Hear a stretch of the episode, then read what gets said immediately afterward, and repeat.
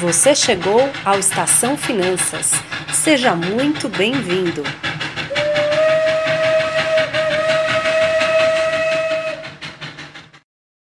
Olá pessoal, tudo bem? Eu sou a Ana Breda. E eu sou a Ana Ruth. Bem-vindo a mais um programa do Estação Finanças.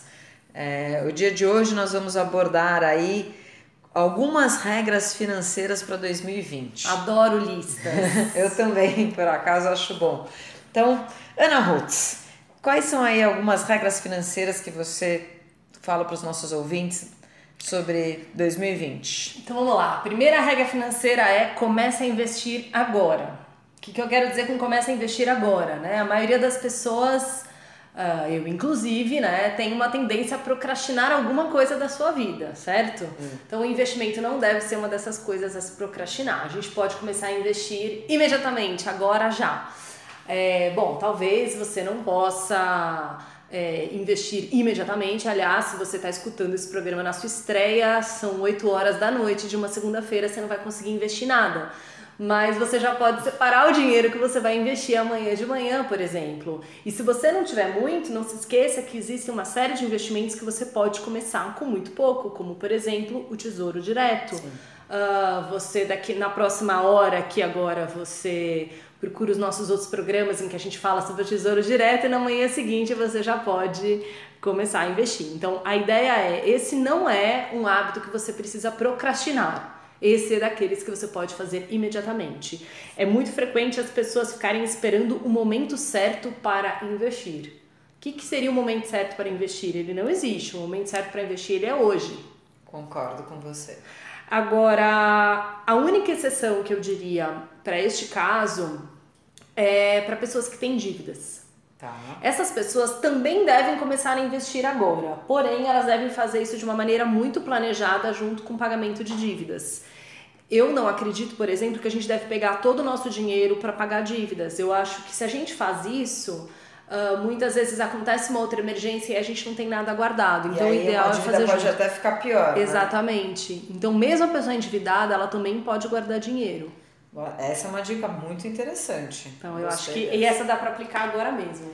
Muito bom, porque geralmente quando a gente está numa situação de dívida, a gente é só desânimo, né? Só desânimo. E a gente não consegue imaginar que a gente pode começar a poupar se a gente tem tanta dívida. É.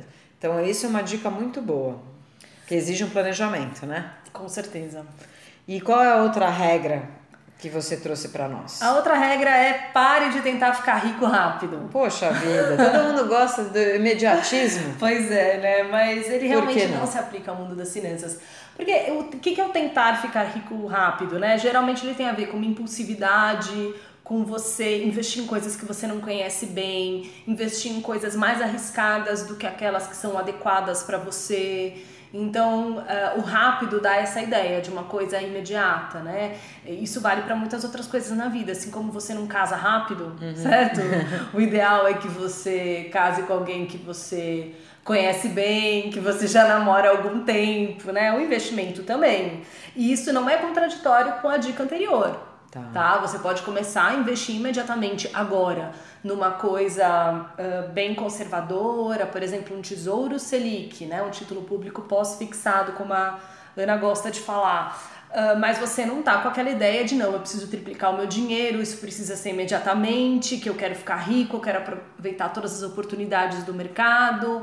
Então, assim, a verdade é que é muito raro uma pessoa que juntou um grande patrimônio da noite para o dia. Então, acho que a gente podia colocar de uma outra forma, porque todo mundo quer ficar rico, né? Então, você falar para parar de ficar rico rápido, a gente já desanima. Já dá um desânimo. Então, se a gente falar que ao invés de ficar rico rápido, de de repente é, colocar o dinheiro em alguma coisa que tenha maior risco, porque a gente fez uma tomada de decisão muito rápida sem pensar direito, se a gente poupar sem dúvida a gente vai conseguir em algum momento ficar rico. A gente só não sabe quando. Só não sabe quando, é isso Mas aí. se a gente poupar, já é uma forma de pensar de que a gente é um dinheirinho que eu tô poupando lá na frente que Nesse vai me dar. Nesse sentido, sim. Bom, então acho que a gente pode pensar de uma forma diferente. Com certeza. Que mais dicas você trouxe para o pessoal? Essa outra, é, ela tem a ver muito com o que a gente observa, né, com os nossos clientes, que é não pegue dinheiro emprestado para investir.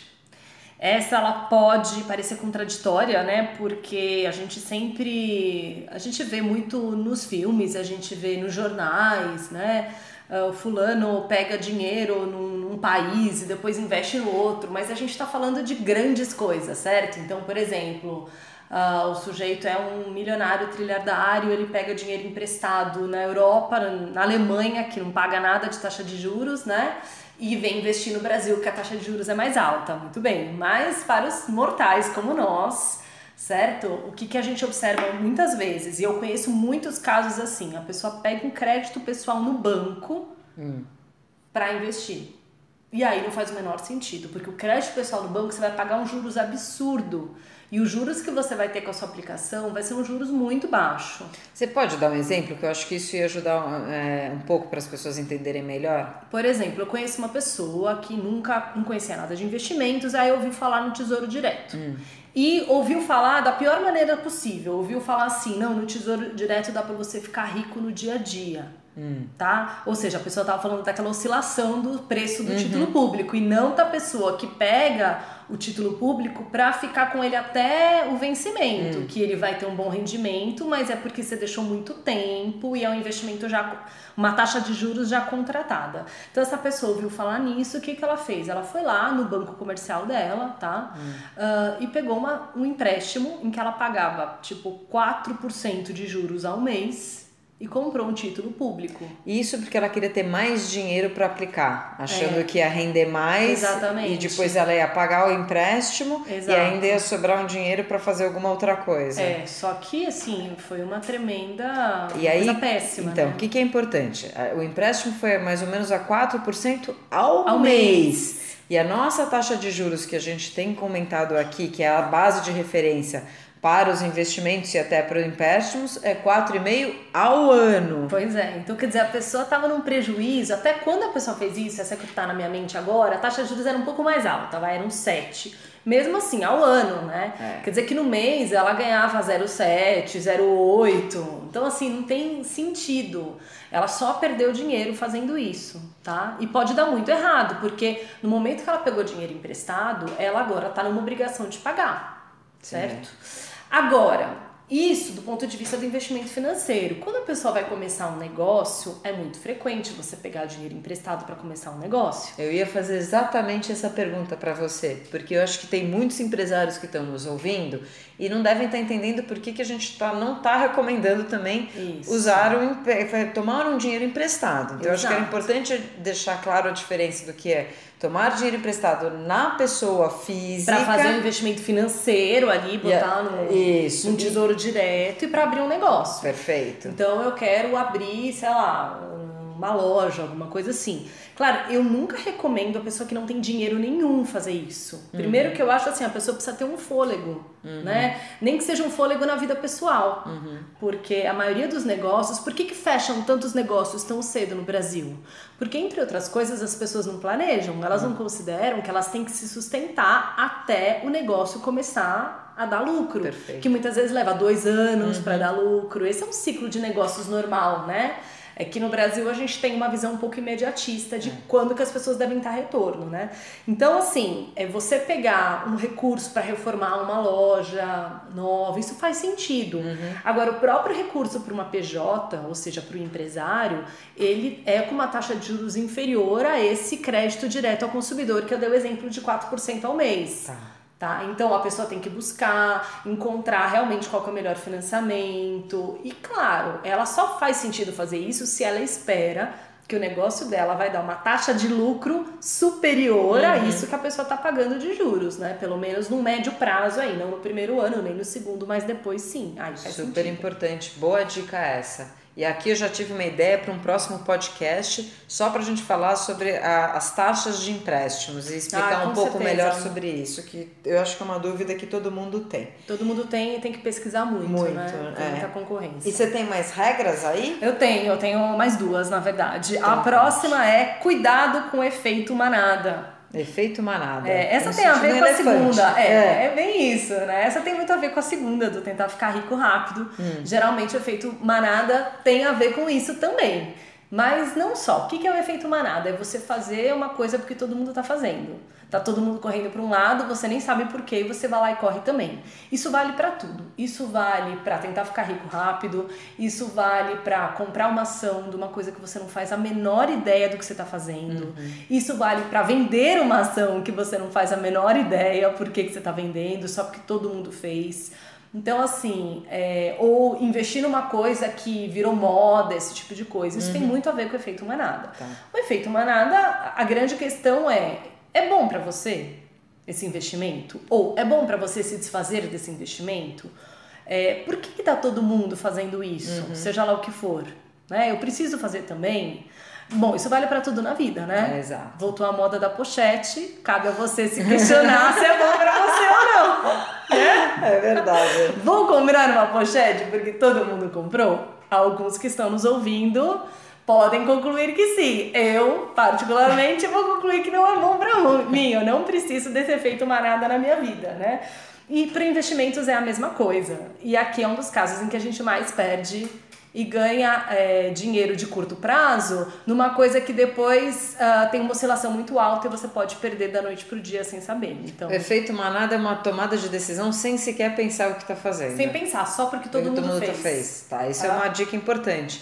Porque geralmente a gente ouve as histórias das outras pessoas e não necessariamente elas fazem sentido, né? Aí a gente volta para que a gente sempre fala, né? É a questão de você se apropriar e entender sobre o seu patrimônio. Exato, que é a minha quinta dica, a minha quinta Boa. regra. Qual a que quinta é? regra é a razão de ser deste programa, que é faça um planejamento financeiro. Hum. Porque assim, é a coisa que a gente sempre vem falando, né? O investimento ou a pochete, ou seja lá o que for, ela tem que ser boa para você. Não existe uma coisa que seja boa para todo mundo. Não existe um investimento que é bom para todo mundo. Não existe uma forma de fazer orçamento que seja boa para todo mundo. É, não existe um valor que é o mesmo para todo mundo, né? Vou é dar um exemplo. Por exemplo, a gente fala assim: é, quero ficar milionário, hum. né? Porque é uma coisa de antigamente da gente falar, mas a verdade é que um milhão, infelizmente, não representa você parar de trabalhar Exato. Né? Infelizmente, é. há essa ilusão ainda, né? Mas não é bem por aí. Então, quando você planeja, você entende exatamente, bom, até quando eu tenho que trabalhar, quanto recurso eu tenho que acumular. Você começa a entender outras coisas que normalmente, sem fazer o planejamento, você não entenderia. Você fica só com aqueles grandes números na cabeça, aquilo que todo mundo fala. Quando você se planeja, entre outras coisas, até estudar mais os assuntos você estuda. E aí, por exemplo, a gente falou agora de efeito manada. Quando você estuda, é muito mais difícil você cair no efeito manada. Ah, que bacana. Isso é muito importante. Porque se planejar também é estudar os assuntos, né? Precisa estudar muito? Não, principalmente se você não gosta, você não vai estudar muito. Mas é aquele mínimo, né? É aquele mínimo que todo mundo precisa se apropriar. Então eu costumo brincar muito. Eu falo assim, é, pergunto para as pessoas: você é dentista? Hum. Geralmente a pessoa não é, né? Quando eu faço essa pergunta. É, mas você passa fio dental todo dia. Ah, boa. Certo? Eu sempre gosto de ouvir que sim, tá? Mas enfim, nunca se sabe. Mas quer dizer, é, bom, se eu, se eu passo fio dental todo dia, por que que é? Porque eu aprendi que isso é importante para minha saúde bucal, porque por causa disso, disso, aquilo, não é tão difícil assim passar fio dental, eu perco alguns minutos do meu dia, mas é importante. É a mesma ideia, o mesmo princípio. Então a ideia é, além de é, estudar, vai ganhando conhecimento. Isso. Né? E muitas coisas vão se tornando hábitos positivos. Eu acho que eu poderia falar assim, né? Com certeza. Se planejar é, sobretudo, uma questão de hábito. Ah, que bacana. Boa dica. Todas as dicas foram muito boas. Obrigada, Ana. Hum. É isso, gente. Essas são regrinhas básicas aí financeiras para vocês seguirem nesse ano que ainda está só começando. Exato. E para vocês não desanimarem, estamos aqui para ajudar vocês é, nessa jornada, né, de vocês entenderem melhor sobre o patrimônio. Contem conosco. De novo, a gente sempre está deixando o canal aberto para vocês tirarem as suas dúvidas, para que a gente faça um canal voltado para vocês mesmo, tentando esclarecer as dúvidas e, e ajudar a vocês a planejarem e terem uma vida mais próspera. É isso aí, pessoal. Muito obrigada. E até a próxima. Termina agora Estação Finanças. Muito obrigada e até a próxima parada.